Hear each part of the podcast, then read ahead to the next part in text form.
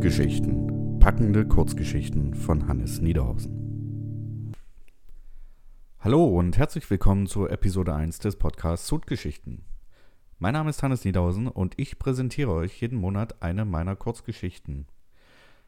Ich schreibe jeden Monat eine, die ich auf meine Webseite stelle und suche mir dann eine aus, die ich euch dann hier in dem Podcast noch vorlesen kann. Für den Start meines Podcasts habe ich mir Einbruch ausgesucht. Das ist ein Kurzkrimi und auch die allererste Geschichte auf meiner Seite. Und zusätzlich ist es sogar der Name meiner Kurzgeschichten-Anthologie.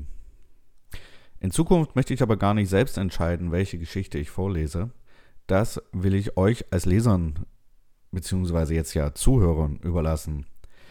Wenn ihr also meine Geschichten auf meiner Webseite www.hannesniederhausen.de gelesen habt, und möchtet sie jetzt gerne vorgelesen haben, dann lasst es mich doch via Twitter oder Instagram wissen und ich suche dann einen der Wünsche aus und spreche ihn ein. Solltest du das jetzt hier auf YouTube hören, dann findest du in der Beschreibung auf jeden Fall meine Twitter- und Instagram-Handles.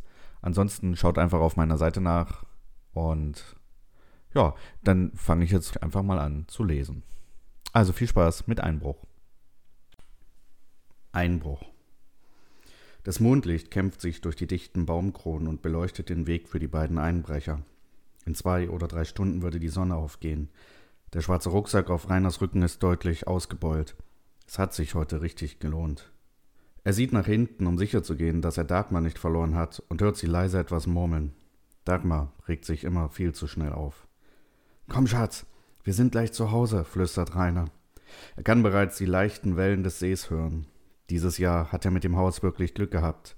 Es liegt abgelegen vom Dorf, direkt am See mit Anleger und ein Boot wird für die Mieter bereitgestellt. Er sieht sich bereits im Boot liegen und die Sonnenstrahlen einfangen, während Dagmar die Inventur macht. Kurze Zeit später erreichen sie das Haus und sein Magen verkrampft. Warte mal, flüstert Rainer Dagmar zu. Was ist los? Er hört die Panik in Dagmars Stimme. Ich seh mal nach. Du wartest hier. Er lässt den Rucksack fallen und als würden die Blätter vor seinen Füßen fliehen, schleicht sich Rainer geräuschlos an das Haus heran. Er weiß, sein Gefühl hat ihn nicht getäuscht, als er einen kleinen Lichtkegel am Fenster in der Küche sieht. Der Kellereingang ist in der Küche. Was, wenn der Einbrecher die Beute der letzten Monate findet? Ganz langsam öffnet er die Hintertür und läuft gebückt durch die Küche. Die Kellertür ist immer noch zu. Gott sei Dank. Rainer durchquert den Flur, der Lichtkegel bewegt sich nun im Wohnzimmer und nach drei Schritten kann Rainer auch die Taschenlampe und den Mann, der sie hält, erkennen. Wer ist das? Weiter schleicht er in gebückter Position, langsam, bis Rainer direkt hinter dem Einbrecher steht. Blitzschnell steht Rainer gerade, überragt dem Fremden, umfasst einen Kopf und noch bevor Rainer nachdenkt, knackt es im Hals des Fremden und nur Rainers starke Arme um seinen Hals halten ihn auf den Beinen. Rainer schluckt, lässt den Körper fallen und rennt zur Eingangstür. Dagmar! Sie braucht nur einen Wimpernschlag. Was ist los? Bei uns wurde eingebrochen. Sie sieht ihn ungläubig an. Aber keine Sorge, ich habe alles im Griff. Im Griff? Was meinst du denn mit dem Griff? Sie wirft den Rucksack vor seine Füße, rennt an ihm vorbei in das Haus. Oh Gott! hört er sie schreien. Mit dem Rucksack in der Hand folgt er ihr. Was hat sie nur? Der Mann ist doch keine Gefahr mehr. Sie sitzt auf der braunen Couch und starrt auf den Toten auf dem Boden. Was hast du nur getan? Sie schüttelt den Kopf, ganz langsam. Dann bleibt ihr Blick über die Kreuzfahrtprospekte auf dem Couchtisch stehen. Sie schnieft. Dagmar, beruhige dich.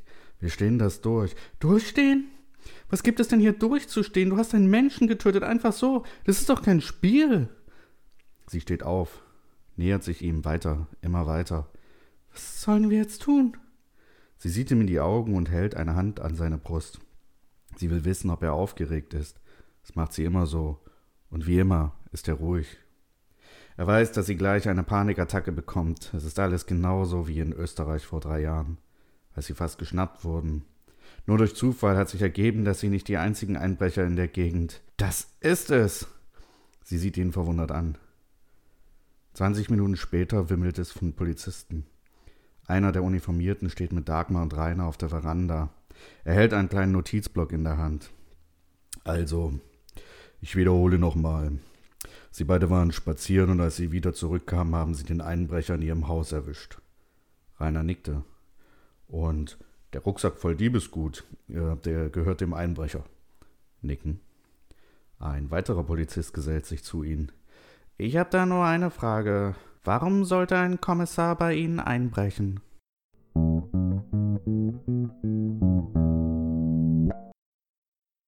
So, das war sie auch schon, die erste Episode von Hutgeschichten. Ich hoffe, euch hat die Geschichte gefallen und ihr hört bei der nächsten Episode wieder rein. Falls euch die Geschichte gefallen hat oder ihr irgendwelche Kommentare habt, dann wie gesagt, lasst es mich bei Twitter oder Instagram wissen. Drückt den Like-Button, falls ihr bei YouTube gerade seid oder bewertet mich auf iTunes. Ich bin gespannt auf euer Feedback. Bis bald, euer Hannes.